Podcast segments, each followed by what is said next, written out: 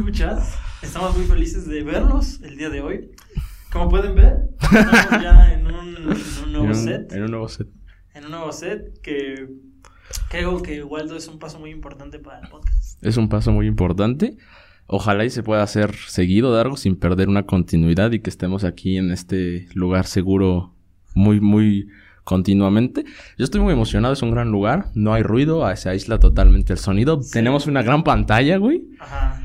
Eh, y nada, estamos en vivo también, físicamente. Así es, o sea, es la tercera vez que tenemos un episodio en vivo, ¿no, Waldo? No, Tuvimos uno. eh, tuvimos como dos o tres en tu casa, ¿no? Y uno en la mía. No creo que dos. Esa es el cuarta vez, creo. Sí, sí, sí. Bueno, pues ya estamos en otro más, Waldo. Así es. Y quiero que... Ah, bueno, antes que nada quiero agradecerles a todos nuestros escuchas por acompañarnos en una emisión más de este... Número 40, ¿eh? Emisión número 40 y miren cómo estamos estrenando, ¿eh? Celebrando, celebrando. Así es. Así que esperemos estar eh, a la altura de todos nuestros escuchas. Nos daba mucho gusto acompañarlos en una emisión más de Nexus Podcast. Así es. Y dime, Waldo, ¿cómo estás el día de hoy? Pues estoy bien, güey. Aquí el llegar aquí fue complicado. O sea, sí estuvo... Bueno, no fue difícil, pero sí Ok. implica, es una gran distancia, ¿no? Sí. Y mm, me perdí. Dargo, eh, pues de costumbre me hizo esperar unas dos horas, unas tres horas. No es cierto. No es cierto, unos 20 minutos. Y pues ya entramos y pusimos todo rápido, pusimos la cámara, pusimos el videíto y estamos aquí en Nexus. También traigo una bonita playera de 100 Punk porque va a debutar el... Resúmela, por favor. Porque va, va a debutar el domingo, compañeros. Y, y pues estamos ya puestos para apoyar a Punk. Oye, Waldo, y supe que eh, estás improvisando y estás mejorando cada vez en el mundo de la, de la del periodismo. ¿Cómo te fue en esa conferencia de prensa con el buen místico Waldo? ¿Nos puedes comentar un poco a Un- nosotros y a nuestros escuchas? ¿Cómo se llama lo que hace el escorpión? Un anecdotario. Un anecdotario. Un anecdotario. Ah, por favor, coméntanos, Waldo, ¿cómo estuvo esa, esa entrevista? Estuvo bien, o sea, ya tuve la suerte de verlo dos semanas consecutivas en, a través del Zoom. Sí. Eh, y se portó pues bien. Normalmente es un tipo buena onda. Se comporta bien. Y justo en esa conferencia de prensa yo entro, bueno, desde hace como un mes estoy entrando casi cada semana al... al A cubrir ese a cubrir la cobertura del miércoles de prensa que es el Consejo Mundial de Lucha Libre. Claro. Y pues cada semana tienen a diferentes eh, luchadores. Sí. Y la semana pasada, antes de, de la entrevista con Místico, no entré porque tenía un buen de tarea. Y esa semana también tenía un buen de tarea. Pero cuando me mandaron quién iba a estar, dije, no mames, a, a huevo tengo que entrar. Aunque tengas un buen Así. Y entonces entré y... Y la verdad, seguirle la pista al Consejo Mundial de Lucha Libre es muy complicado porque no, no tiene tanto un horario tan estructurado como por ejemplo la WWE Sí. que tiene lunes, miércoles, viernes y ya sabes más o menos cuándo es el show y qué show es el que va a seguir la historia. Claro. Con el consejo es más difícil. Y entonces, pero aún así estoy, me- estoy enterado. Y hubo un rumor muy fuerte de que, de que Carístico se iba a salir del consejo. Ah, Porque un promotor de Estados Unidos en Twitter puso que a partir de tal fecha iba a estar disponible Carístico justo con otros luchadores del consejo para distintos eventos, así lo querían contactar. Y entonces pues se hizo un buen de humo, ¿no? Y mucha gente hablando de eso, muchos videos de lucha libre hablando de que se iba a ir carístico. Y dije, pues lo tengo que preguntar.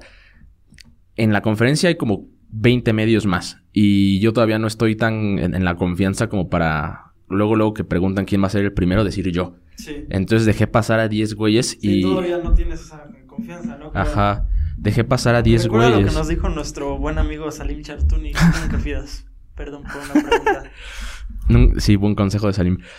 Entonces, eh, dejé pasar a 10 güeyes e iba... Tenía otras preguntas sustitutas por si me la ganaban, pero así bien cacas, o sea... Ajá, improvisadas. Ajá, esa era mi fuerte. Y entonces iban pasando y yo iba rezando casi casi que no, que no le preguntaran eso. Y nadie le preguntó, cosa que me sorprendió mucho. Ajá. Y ya llegó mi momento y le pregunté, pero si, si notan el video, eh, la verdad estoy nervioso. O sea, se me ve que estoy Ah. bien nervioso. Ni con los entrevistados de Nexus me pongo así, ni con los otros luchadores me había puesto así. Sí. Y estaba muy nervioso. Y, y no, o sea, la verdad estaba muy nervioso, le pregunté, me dijo que no se iba a ir, que él estaba muy feliz. Unas horas después ya me entero porque estaba muy feliz, porque iba a regresar al personaje de Místico.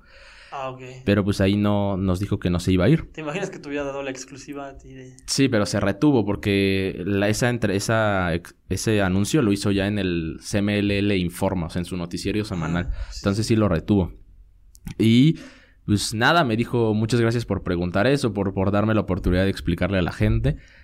Y nada, se, se acabó mi pregunta. Después le pregunté otra que, que no fue tan, tan grande. O sea, le pregunté qué pensaba de los estelares que ahora estaba teniendo la lucha libre femenil. Me dijo que estaba muy feliz, que se lo merecían. Y, pero eso no era el foco, ¿no? No era el eje Sí. periodístico. Y después de eso, otra vez está en la conferencia de prensa del pasado miércoles por toda la noticia que se había hecho de que Místico regresaba a Místico Ajá. y que sí se hizo gigante la noticia, o sea, salió en medios de lucha libre, en medios deportivos, en medios no, no deportivos, o sea, el último boom de la lucha libre regresa Sí. y se hace una noticia, entonces estuvo presente de nuevo. En esta ya no alcancé a preguntarle porque como estaba tanto el boom, eh, llegan y llegan gente pues esperando preguntar y preguntar y preguntar y ya yo ya no alcancé a preguntar porque tenía otra entrevista en Toluca y se tenía que ir. Pero pues saqué información para subirlo a las páginas y todo eso, ¿no? Sí. Pero sí es, es afortunado. Conocerlo por lo menos así. Aunque digo, ya lo habíamos conocido, ¿no? Sí. Nos tomamos fotos con él. Sí. Yo ya llevo como tres fotos con él. Es lo que te iba a decir, o sea, ¿cuántas veces has... Si, si él supiera... Si él supiera cuántas veces has estado con él, tanto físicamente... Bueno, físicamente y también en las reuniones de Zoom, ya suman más de, ¿qué? ¿Cinco veces? Sí, la, la última vez que lo vi como fan fue en, en Oaxaca y ahí me firmó una playera y me tomé otra foto y le dije, la, la primera vez que te vi yo estaba así bien chiquito, chiquito, te vi en la arena... Ay, güey, se me fue el Una de. Cuernavaca habías dicho, ¿no? Una de Cuernavaca y él, y él se quedó, no me contestó primero y yo dije, ay, güey, se enojó. Pero estaba pensando y dijo, si esa arena ya ni existe. Ajá. Y sí, para que veas hace cuánto fue. Ajá. Estaba bien chiquillo, pero sí, un gran ídolo y gran suerte haberlo contactado, Dorco. Qué bien, Waldo. Me agrada mucho que hayas tenido esta oportunidad y seguramente la seguirás teniendo, Waldo. Esto es solo el inicio de, de la carrera y, ¿por qué no decirlo? Amistad, Waldo mismo. ¿Por qué no decirlo? Bueno, Waldo, para empezar bien el día de hoy, quisiera preguntarte sobre un tema que yo he estado pensando. Y bueno, que, que he estado pensando en, en algunas ocasiones. Y es que obviamente nosotros los seres humanos tenemos cosas que nos gustan más y cosas que nos gustan menos. Cosas con las que somos más afines y cosas con las que somos menos afines, Waldo. Y por lo mismo existen... ¿Qué? Ah, ok. Y por lo mismo existen cosas que nos gustaría, en las que nos gustaría trabajar y cosas en las que no nos gustaría trabajar. Yo pienso que todos los trabajos honestos, o sea, mientras sean honestos, pues es algo pues muy bueno, es algo digno y es algo grato. Pero, Waldo, ¿hay un trabajo que tú jamás harías? ¿Hay algo que tú... ¿Hay algún trabajo al que tú dirías, no, no, no, yo jamás haría esto, Waldo? Pues supongo que sí, pero no sé. O sea, ahorita no se me ocurre nada. O sea, por ejemplo, nunca sería maestro de física o algo así, ¿no? Porque no sé. Pero, por ejemplo, si te, si te refieres a riesgos o algo así, o a algo sucio, no sé, o sea. Por ejemplo, quisiera recordar hace, unas, hace algunas semanas que tuvimos a nuestro invitado, el investigador forense. ¿Tú trabajarías en una forense? me gustaría, güey, estaría ¿Sí te interesante. gustaría? Sí, estaría interesante, pero no sé si Ah. tenga el estómago para aguantarlo. Porque luego en, en su cuenta que, que sube cosas así, hay algunas que sí digo, "Ah", y sus videos que hace que son, o sea, son muy buenos. Pero son muy fuertes y son para gente que ya pues tiene algún aguante o realmente le apasionan esas cosas, Está ¿no? acostumbrado a eso. ¿no? Ajá. Me gustaría, estaría interesante, pero no sé si hacerlo. Es que si lo haces día con día también te terminas acostumbrando, güey. Entonces, Ay, pero güey, yo creo que hay cosas a las que nunca te acostumbras. no, eso sí, güey. O sea, yo, yo, Yo, he escuchado un dicho que dice, a todo se acostumbra uno, menos al hambre. Así yo pienso que, bueno, quizás sí sea verdad, pero... No, quizás sí sea verdad, quizás sí tenga razón. ¿Qué? De que te acostumbras, te puedes acostumbrar a eso. Pues sí, sí, sí. Así de primera me, me gustaría, o sea, estaría interesante. Pero si lo piensas así bien, ¿sabes qué si no sería? No sería doctor, güey. Ajá. Es mucha responsabilidad, güey. Mucho, mucho, mucho. Estás jugando con una vida, además de que son años y años de estudios. A mí me da, me da mucha risa porque todos dicen que están jugando con una vida. O pues sea, sí, ¿no? Pero no están jugando, no están... O sea, depende de una persona No, su vida, Hay una vida en juego, pero Ajá. no están jugando con Hay una vida en juego, güey. Están jugando con ella, güey. no, Ajá, ok. No, sí, entonces, doctor, no, no me gustaría. Eh, es una carrera que sí tiene todos mis respetos y, y es larguísima, pero sí no, es mucha responsabilidad. Por ejemplo, ahorita en la mía, si me equivoco, pues me va mal a mí, güey. Sí. No, o al medio al que represento, pero no, no es nada más de, de una imagen mala, en cambio con un... No hay alguien que pu- pues, pueda morir por eso. Bueno, quién sabe. Sí, es mucha responsabilidad y prefiero no hacer eso. O sea, tampoco sería... ¿Qué, güey? ¿Serías escritor? Sí, güey. No es una carrera que represente un gran riesgo, güey. Y aunque no cualquiera puede ser escritor, yo, yo creo, Darko. Yo creo que sí necesitas cierto recurso creativo que ya debes de tener, cierto talento. Y evidentemente escribir bien, ¿no? Me gustaría algún día escribir un libro, Darko. Está bien, ahí estaremos comprando nuestro el libro de Waldo, el anecdotario de Nexus. De Lo la- que no se vio detrás de las entrevistas. Sí, Waldo, pues yo pienso que yo también había pensado que si algo jamás fuera, sería doctor. Mm. Me parece mucha presión y aparte siento que en realidad, no sé, una, en, una, en una ocasión vi un meme que decía algo así como de que si alguien se muere le echan la culpa al doctor, pero que si el doctor salva a- al paciente dicen que fue Diosito. Entonces, sí siento que es algo muy, muy complejo. O sea, obviamente, pues por eso las personas que lo hacen estudian todo el tiempo que estudian. Es una responsabilidad muy grande y realmente yo no sé si tendría como... Imagínate que se te muera alguien, o sea, la carga emocional y la, con lo que llevas tú en tu conciencia de que quizás si hubieras estudiado más de algo, esa persona no se hubiera muerto. O no sé, Yo tengo, a mí me da mucho miedo, o sea, se te puede morir un paciente y no es tu culpa, güey, o sea, ya no, no hay nada que hacer. Pero a mí me da mucho miedo, por ejemplo, cosas que están aprendiendo compañeros o amigos míos que están estudiando medicina ahorita, güey, en primer semestre, segundo semestre, que son fundamentales ya para cuando acabes tu carrera y seas un doctor. sí. Y, y- y yo en su posición me diría, "Güey, son tantas cosas y tantos nombrecitos técnicos y tantas eh, comprensión de sistemas que no sé si yo me, después de cinco años me seguiría acordando de ello. Que, Sí. o sea, me da miedo que se me olvide y dices, no, pues es algo muy difícil. Sí, sí, sí. Y aparte, si no te acuerdas, pues, si no te acuerdas de eso que viste en primer semestre, Ujú. quien paga las consecuencias es el paciente. Ajá, sí. Aunque al final igual tienes que hacer tu este examen de conocimiento, ¿no? Sí, es, por eso tiene tantas cosas, ¿no? Por impedimentos para... Pero aún así, y hay muchas personas que se gradúan y no tienen los conocimientos necesarios, como en todas las carreras, ¿no? Pero siento que pues, obviamente es algo más... Es algo más fuerte. Aunque también hay otros ejemplos, como el típico que nos han contado siempre, Waldo, de, de que si estudias ingeniería y no sabes matemáticas y se te cae el puente. ¿Qué han pasado eso? Se han No, caído sí. los puentes porque las personas no hicieron los cálculos que tenían que haber hecho. Eso es- también es mucha presión, aunque ahí se puede también como dividir un poco más ¿no? entre el gobierno, lo, lo que el presupuesto que te dan. O sea, hay muchos Sí. más encargados. Al final sí lo terminas eh, firmando una persona en Sí. particular, ¿no? Pero sí, igual es mucha presión eso. Sí, hay muchas carreras que tienen muchas cosas en juego. Y son peligrosas de algo. ¿Serías futbolista, Waldo? Sí, güey, sería futbolista, ¿por qué no? No, no sé. Eh, no, aunque en primera no, no soy tan bueno como para llegar a la profesionalidad. En segunda, mi posición que adapté en otros, en otros años ha sido portero y no tengo la altura para ser profes- este, portero profesional. Ajá. Creo que hasta está más alto el Conejo Pérez, güey. O sea, para que midamos.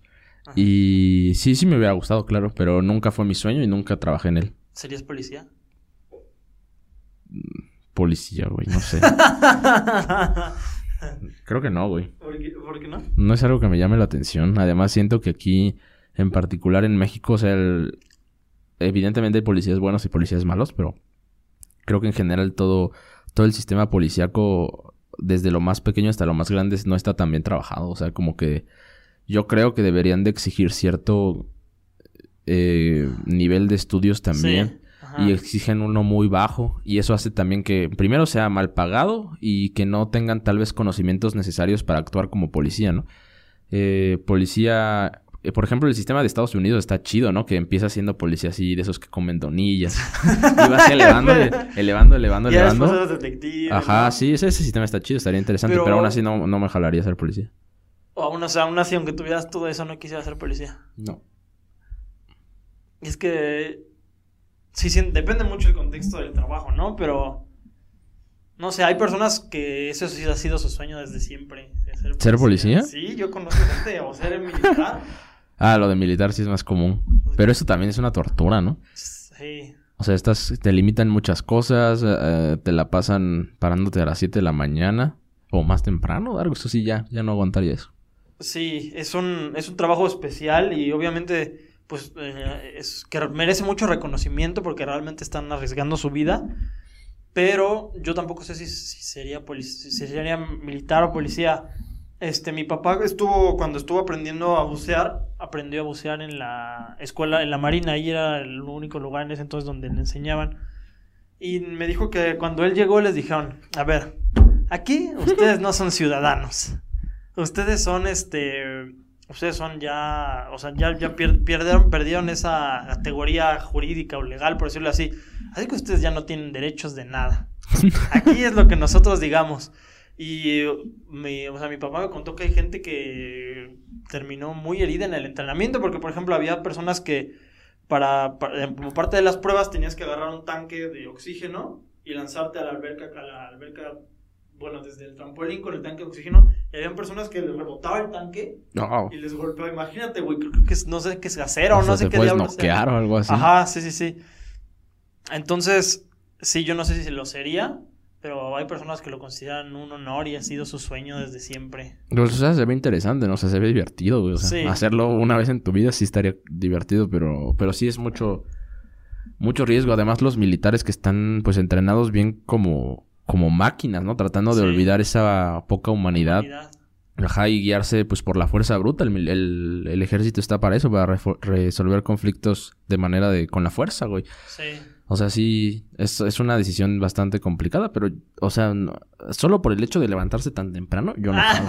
O sea, no. Sí, ahorita que dices eso de la fuerza bruta, que eso ha sido algo que han criticado mucho aquí en México, que no deberían de poner a los militares a perseguir a los criminales porque los militares no están entrenados para tener respeto a los derechos humanos. Digo, o sea, sé que lo deberían de tener todas las personas y seguramente si les dicen, ¿no? Pero ellos están entrenados para combatir con un ejército, no con, no con un ladronzuelo ahí de...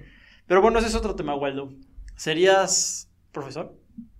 Sí, ¿Sí serías profesor? ¿De sí, qué? de, de, pues, español, güey, de historia, güey. Ajá, de, de cosas que, pues, sí puedo enseñar, güey, o sea, de matemáticas no. sí. Pero sí de, de español, no sé, de literatura, de, de historia, me gustaría algún día. O ya en la carrera, no sé, ser eh, profe de algo dentro de, de la misma carrera, ¿no? De periodismo o de una carrera de esas. Pero sí estaría interesante, güey. Siempre me ha gustado. Cuando, unas veces, cuando, est- cuando estaba estudiando para algunos exámenes, uno de mis métodos de estudio era hacer como que era el profe. Y estaba enseñando, sí. Pero, ¿cómo? ¿A quién le enseñaron? nadie, güey. Yo así, así como que era el profe. ¿Estabas así, diciéndole a la nada? o cómo? Ajá, pues explicando a nada, güey. Ajá. Y ya. Pero sí me gustaría tú. Sí, yo, a mi mamá siempre me ha dicho que la manera, la mejor manera para saber si entendiste algo es que se lo expliques a alguien más. Ujú. Si le, se lo expliques a alguien más y esa persona te entiende, significa que sí lo entendiste tú bien. Sí.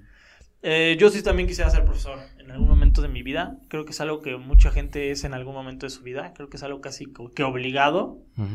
Y sí me gustaría hacerlo. Siento que sería un buen profesor, la verdad.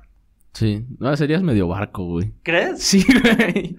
No sé, güey. Yo, yo, yo siempre, yo he tenido mi, he tenido en mi mente así como, ¿qué pasaría si fuera un profesor así súper estricto? ¿Qué pasaría? O, o- o yo sería el profesor que dice, a ver, chavos, aquí todos ya tienen sus 10.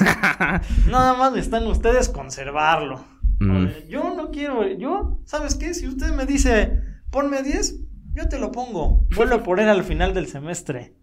Pero a mí lo que me importa es que aprendan. No sé cómo sería. No, yo, yo, yo, yo no les dejaría tarea, güey. Para empezar, güey. Siento, yo desde siempre he pensado que la tarea no sirve para nada, güey. En Ah. algunos casos yo creo que sí, como por ejemplo, en, en- pero en algunos casos, no en todos. Hay veces que los profes dejan tareas sin ninguna razón que se puede trabajar en clase y por no trabajarla en clase la dejan de tarea. Sí. Por ejemplo, algo que sí estaba de acuerdo en que, en que dejaran tarea era mi profesora de matemáticas de segundo año, que me hizo un la vida un infierno, la verdad. no, y no porque fuera mala realmente, o sea, Ajá. Sabía muchas cosas y era muy buena en su área. Pero pues eh, su materia se me hacía muy complicada y la reprobé eh, una vez en el semestre. Y en- dentro de ese semestre yo creo que la reprobé en los parciales unas que otras veces. Pero en, en total, nada más una vez la reprobé en semestre. Sí. Pero entendía su método de trabajo que daba mucha flojera, pero lo entendía porque te daba un buen de hojas, así como 15 hojas con puras operaciones que tenías que entregar casi cada día. Ajá. Y ese método me daba un buen de flojera y a veces no lo hacía, Dark, o muchas veces no lo hacía. Ajá. Pero si lo hubiera hecho, o sea, a- a- estás aprendiendo a hacer las horas, las, todas las, las operaciones que van a venir en el examen. O sea, es en cuanto a repetición y repetición y repetición, entiendo esa parte, ¿no? Porque tal vez en la clase hay 30 personas, no pueden enfocarse tanto a cada uno. Y pues hacen que cinco ejercicios en el pizarrón y ya. Sí. Y lo explican. Y, en y eso que explican, pues lo puedes hacer en, el, en las tareas y hacer y hacer y hacer. Pero sí, en cuanto a otras tareas, por ejemplo, sí no le veo mucho sentido.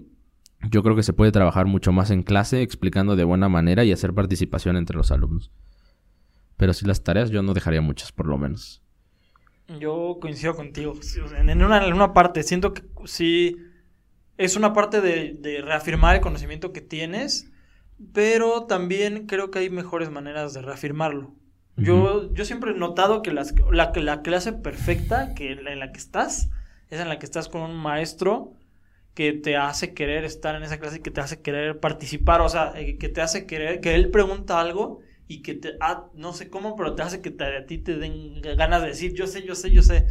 O sea, ese es como el mejor profesor. Siento que eso es como lo, lo mejor. O sea, que, que hay una cosa interactiva. que Porque también hay profesores que saben mucho de su tema y que, y que se la pasan hablando, este, no sé, la hora que tienen de clase y se la pasan exponiendo el tema. Pero si no hay como esa retroalimentación, siento que no, no agarra bien. También hay profes que saben mucho, mucho, mucho, mucho, pero que no saben dar clases. O sea, sí, que les cuesta mucho darse a entender y generar esta como conversación con los alumnos. Así sí es complicado. Y ser profe es muy difícil, pero también yo creo que ser alumno te brinda de esas eh, posibilidades de, sobre, si quieres también, de, de decir, ok, a mí no me gustaba esto, a mí no me gustaba lo otro, y tienes por dónde tal vez hacer la clase más, eh, pues, chida para, para los de tu especie, que alguna vez fuiste. Sí, igual. Pues así. Bueno, traigo un tema, Dargo, un poco cagado. Bueno, Dargo, esto es, esto es un tema eh, chistoso y que yo creo que a cada uno le pasa y, y realmente no se entiende muchas veces por qué, Dargo. El tema es señoras enojonas que atienden locales, Dargo. Señoras enojonas que entienden locales. Señoras enojonas que atienden locales. Todos tenemos una experiencia con señoras, señoras, eh, señoras enojonas que atienden locales. Ajá. Me ha pasado muchas veces que, por ejemplo, la última vez que me pasó fue en una tienda de esas de la esquina, que me paré con un amigo y estaba viendo qué papitas elegir. Y estábamos pues, teniendo un debate sobre qué papitas comprar, porque eran para los dos. Y entonces sale la señora y así en 15 segundos nos dice, bueno, ¿qué van a querer? Pero así bien enojada. Y pues nosotros estábamos eligiendo. Y, y, y le dijimos, estamos viendo. Y pasó otro tiempo, unos 10 segundos más. Sí. Y dijo, ¿ya? ¿Qué van a querer? Y entonces nosotros pues nos apuramos a elegir. Ajá.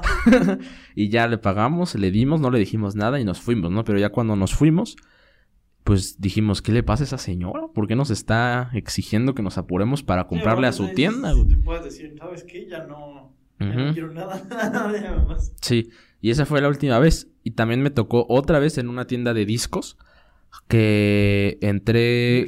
No, no, no, una tienda de- en Oaxaca. Ajá. Que fue con, o sea, era una tienda de discos nada más. No sé si tengan marca. Pero entré con mi novia y estábamos viendo ahí los discos y vi un disco pues, de Pepe. De Pepe. Y pues lo agarré. Lo estaba viendo. O era de Panda, no me acuerdo. Y lo, lo agarré y lo estaba viendo. Y me dijo la señora, no lo puedes tocar. Y yo así como, ok, no lo toco. Y lo regresé. Sí. Y seguimos viendo. Y luego le dije, señora, ¿y este cuánto cuesta? Y le señalé así y lo toqué. Y me dijo, no lo puedes tocar. Y dije, no mames, ahora sí ya, señora, váyase la pago yo. ¿Sí le dijiste eso? No, no le dije, váyase la pago yo. Pero le dije, le hice una cara y un sonido y ya nos salimos de la tienda. Y ya después saliendo le dije también, oye, ¿qué le pasa a esa señora? ¿Cómo Ah. que no puedes tocar los discos? Y ya después de eso ya nunca he vuelto a entrar a esa tienda porque sí fue algo que me molestó. Pero el caso es que tú tienes alguna experiencia con señoras enojonas que tienen tiendas de algo. Señoras ¿entiendes?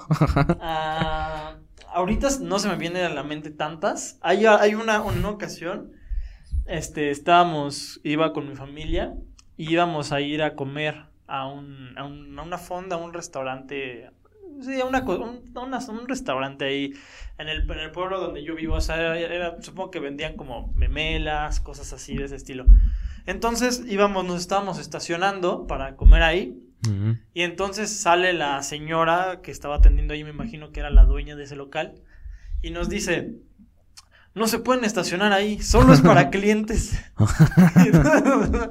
entonces mi papá la volteó a ver y le dijo, bueno, nosotros íbamos a comer aquí, pero si quiere ya nos vamos. y nos fuimos. Ajá. Y no dijo nada la señora. No, no dijo nada. Pero, este, sí, creo que hay veces que las personas están de mal humor. Mm, No sé si se me venga a la mente otra ocasión. Ah, creo que no. Pero si atiendes un local, o sea, tu obligación es eh, portarte por lo menos, no, no digo que muy feliz, pero pues al menos no contestarle mal a la gente que te va a comprar, ¿no? Sí, sí, estoy de acuerdo contigo.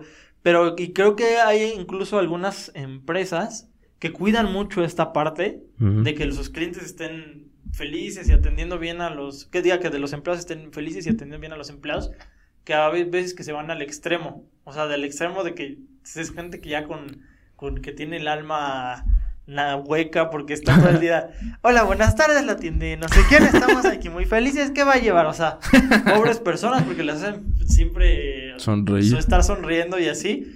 Y entiendo la parte de la empresa de que tienes que dar una buena cara, pero también entiendo la parte del ser humano que dice, bueno, tuvo un mal día, no quiero, no quiero sonreír en este momento, ¿no? Ajá. Entonces siento que pues son dos partes distintas y no sé quién está bien y quién está mal. Pero hay una diferencia entre no estar eh, so- sonriendo todo el tiempo de forma plástica y tratando de sacar ese lado positivo que no existe, Ajá. a tener un mal día y nada más no sonreír, o sea, y no estar así alegre, a- o sea, hay una diferencia entre eso y después decirle, no toques eso, Ajá. cuando lo estás tratando de vender, güey. Entonces sí se me hace que, Que aparte, hay... es, aparte el hecho de que tú toques las cosas Ajá. es algo que te hace apegarte a, a las cosas. O sea, digo, esto va a sonar quizás muy chistoso, pero ¿por qué no sé si les han tocado a las, a las personas que alguien se sube al camión y entonces trae una bolsa de dulces y los, re- los da a todos? A todos les da el dulce. Ajá. ¿Sí te ha tocado eso? Sí. Les da el dulce a, les da el dulce a todos y ya después se da cuenta, pregunta quién lo... Bueno, no pregunta, pero los, los pide de vuelta y entonces hay personas que los compran y hay personas que no compran los dulces. Sí. Entonces, eh, quizás tú puedas negarte a un dulce, pero ya si lo tienes ahí en la mano, ya, te, ya lo sientes más cercano a ti. Entonces, igual siento que eso se me hace raro porque eso es una parte igual de... de para que compres algo, ¿no? Sí. O sea, ¿cuántas veces no te dicen, puede probárselo, joven, sin compromiso? O sea, se me hace muy raro, pero pues al final es algo que va en contra de su propio negocio. Pero además era un disco, o sea, no era algo así como algo más delicado, ¿no? Como un teléfono, que esos igual te los dan para que los pruebes, un, un ropa interior o algo así. Era un disco, o sea, no, le pasaba no. nada. ¿Por qué? Ajá. ¿Por qué? Nadie lo sabe. Señora, ¿por qué no lo puedo tocar? no, no, no sé qué me hubiera respondido, la verdad. Yo creo que nada más porque no puede y ya. No, no tiene argumentos ninguno. Pero el caso es que nunca hemos vuelto a comprar en esa tienda. Nunca he vuelto a ir siquiera. Y ahí sigue, ahí sigue, pero... Pero quién sabe si esa tienda sea de esa señora, porque era una señora viejilla, Ajá. o nada más trabajaba ahí. Yo creo que era de ella, pero pues quién sabe. Realmente la- las personas... Hay, hay personas que pueden atender un local y personas que no, así como personas que pueden tratar con público y personas que no, güey. O sea, por cómo eres y cómo te expresas. Y creo que si eres una persona que tal vez no es tan sociable, deberías de limitarte a estas actividades, Largo. Bueno, Waldo, estamos grabando este episodio a exactamente el día 3 de septiembre Ajá. del año 2021. Y estamos en lo que es conocido como el llamado mes patrio, Waldo. Así es. Vienen varias fechas patrias, viene el día eh, de la independencia, viene la conmemoración de los niños héroes, entre otras cosas. Y este es un mes en el que, por las cosas en las que se festejan, pues las personas se sienten más mexicanas y se hacen celebraciones mexicanas, Waldo. Entonces quisiera hablar un poco de este tema, Waldo. Quisiera que habláramos un poco sobre cómo es que ves, o cómo más bien, cómo es que se celebra el 15 de septiembre en Casa Waldo. ¿En Casa Waldo? ¿O no se celebra? Sí. Sí se celebra. Sí, desde siempre. Cuando hubo un tiempo en que viví únicamente con mi mamá y ahí no hacíamos gran cosa, pero sí nos aventábamos, también era porque era niño, ¿no? Nos aventábamos todos los programas que pasan en ese Ajá. en esos tiempos, ¿no? ¿no? Ajá, en el canal primero en los canales no tanto en el el- 2. el Yo tengo más recuerdos de haberlo visto en el canal de Oaxaca de acá y en el 22. Ajá. ¿Has ido alguna vez a algún grito? Sí, de chiquito iba, iba seguido, pero en Oaxaca. Aquí en Ah, México no. serio? Ah, ok. Y rentábamos un, un... Bueno, no rentábamos, o sea, apartábamos nuestra mesa en uno de los restaurantes Están que rodea del del- Zócalo. Ajá, que tiene terracilla. Sí. Y ahí cuando salía el, el gober, pues íbamos a, a gritar. Y la verdad es algo bastante divertido y se siente armonía. Pero, pero sí se siente unión, pues. Sí. Y... E identidad. Yo creo que sí te identificas luego, luego con, con la gente, sientes empatía. O sea, sí, sí hay un sentimiento, pues, patriótico. Y es, es bastante divertido. Eh, lo em- íbamos seguido hasta que pasó eso de que en un... Creo que en Morelia fue que hubo un atentado en uno de los gritos. Ah, ¿En serio? Ajá. Y explotaron granadas o algo así como en el 2008, 2007. Y a partir de ahí ya no, ya no fuimos porque pues ya a mi Sí. mamá le dio miedo. Claro, sí. sí. Y sí, ya hace mucho que no voy a un grito. Estaría interesante ir a uno ahorita. La situación, la verdad, se junta mucha gente y, y la verdad ahorita no me da tanta confianza ir a uno. Pero sí es una experiencia bastante divertida y así la celebramos primero. eh, había veces con mi mamá que veíamos los programas hasta la hora del grito en, en la tele. Sí. Había veces que íbamos ahí al restaurante, con mi tía también. Ya después con mi papá se empezó a hacer más la tradición de hacer una cena. Es pozole, comer eh, con mi abuela, con mi papá, con mis hermanas a veces. Pero el grito ya no casi no lo veíamos. O sea, yo sí siempre lo he visto, pero en familia y gritar ya casi no. Sí, siento que es una tradición que varía mucho, bueno, como todo, ¿no? Pero varía mucho de en qué casa se vive. Y justamente yo te, yo te iba a comentar mi experiencia, más que en el grito, en el desfile. Todos has escuchado el desfile, ¿no? Sí, sí, sí. ¿Has visto el desfile? Tú Yo eres siempre- fan de ir al desfile, Es ¿no? lo que te iba a decir, a mí me gusta mucho ir al desfile. De hecho, me gustaría, bueno, no creo que no va a haber en esta ocasión. Pero he ido como dos veces al desfile. El desfile militar. Se hace un desfile, como, la mayoría de las personas saben, se hace un desfile militar el día, no, el, el 16 de septiembre, ¿no? Se grita el 15 en la noche, el 16 es el desfile, ¿no? Ok. Se hace un desfile militar que yo siempre he tenido ganas de ver. Yo me acuerdo que estaba en la casa de mis abuelos, a- y tendría como 10 años, cuando vi pasar unos helicópteros arriba de la casa de mis abuelos y desde entonces me dio mucha curiosidad y ganas de ir. Y ya fui y he ido dos veces. Y es una experiencia que recomiendo bastante. Está muy divertido porque hay, bueno, hay mucha gente. Primero llegas y está todo abarrotado. O sea, está el centro del, del Zócalo de la Ciudad de México está vacío, está vacío, pero en realidad ahí es donde parten todas las partes del ejército que están en el, en el, Zócalo para después agarrar el desfile.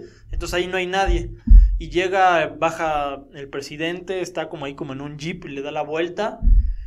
Este, y ya marca la hora de empezar el, el desfile, ¿no? Y entonces, en ese momento, cuando empieza la hora de empezar el desfile, la, la valla que estaba, que hacía que nadie entrara al zócalo, la quitan. Ujú. Y entonces ahora todas las personas entran al zócalo y ahora ponen vallas, pero alrededor del zócalo. O sea, para que, la, para que el desfile pase alrededor del zócalo. Entonces ahí tienes que correr. Está, tengo un chistoso, tengo un video muy chistoso donde estoy corriendo yo. Y aparte está muy chistoso porque pues, como son canciones mexicanas, pues pusieron la canción de Guapango de Moncayo, no sé si la conoces, la de tan, tararán, Ajá. y está chistoso porque estoy corriendo al ritmo de esa canción. Entonces llegué ahí ya y pues ya empezó el desfile y está muy padre porque ves desfilar a a todo el, bueno, no sé a todo el ejército, pero a gran parte al, ves pasar a- desde hasta los, hasta ves pasar a los, este, veteranos del Escuadrón 201, ves pasar aviones, ves pasar paracaidistas, caballos, de la marina, tanques, está padrísimo, lo recomiendo. Es, es, una, es una cosa muy divertida y pues esa es mi, mi experiencia y en, en este, en este evento. Me gustaría ir a algún grito de la ciudad, he tenido muchas ganas. Quién sabe cuándo se pueda volver a ir, Waldo, a ver si vamos a alguna ocasión.